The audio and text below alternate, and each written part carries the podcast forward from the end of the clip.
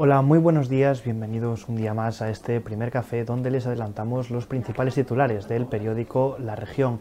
Hoy, martes 27 de diciembre, el periódico abre sus páginas con las listas de espera, que están en máximos históricos, tanto para consultas como para operaciones. Es necesario esperar más de 70 días de media en el área sanitaria ourensana. Amplía la información Xiana Cid. Así es, las listas de espera alcanzan máximos históricos en el área sanitaria de Ourense, Berín Valdeorras. En consultas especializadas la espera es de media dos meses y medio, más del doble que antes de la pandemia. En quirófano la situación es similar. Rehabilitación, neumología y traumatología son algunas de las especialidades con mayor saturación. De hecho, el jefe de neumología del CHU, José Aval, acaba de presentar su dimisión a cuatro meses de jubilarse debido a la situación de saturación del servicio, que atiende a más de un centenar de pacientes hospitalizados, pese a contar con una treintena de camas.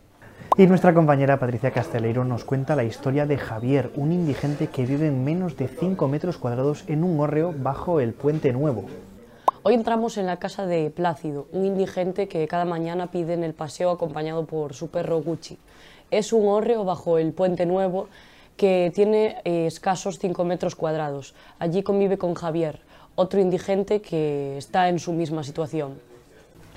Y el hombre que violó a una mujer en la entrada de su garaje en la calle Marcelo Macías de la ciudad adelantará su salida de prisión 16 meses al revisarse su condena con la ley del solo sí es sí. Nos lo amplía Monchi Sánchez. Un condenado en junio de 2018, ocho años de prisión por violar a una mujer a la entrada de un garaje de la calle Marcelo Macías de la ciudad, adelantará 16 meses su salida de prisión.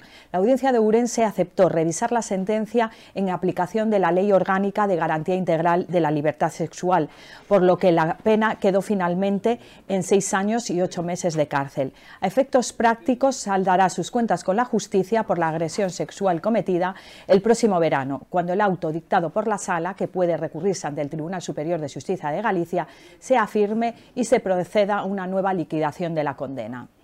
Y la sección de provincia abre hoy sus páginas con la ruta Dodiño do Ribeiro, que ha entrado en el Consejo del Clúster de Turismo al triplicarse la inversión por parte del Consejo Regulador en este paquete turístico. Y en la actualidad gallega al final han sido ocho las víctimas mortales, además de los dos supervivientes del accidente del autobús esta Nochebuena cuando se precipitaba por un puente hasta el río Lere.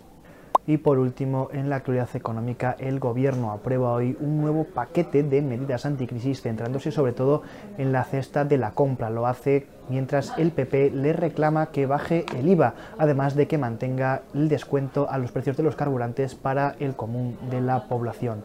Esto ha sido todo por hoy. Recuerden que pueden seguir informados tanto en nuestra web como en nuestras redes sociales. Que tengan un muy buen día.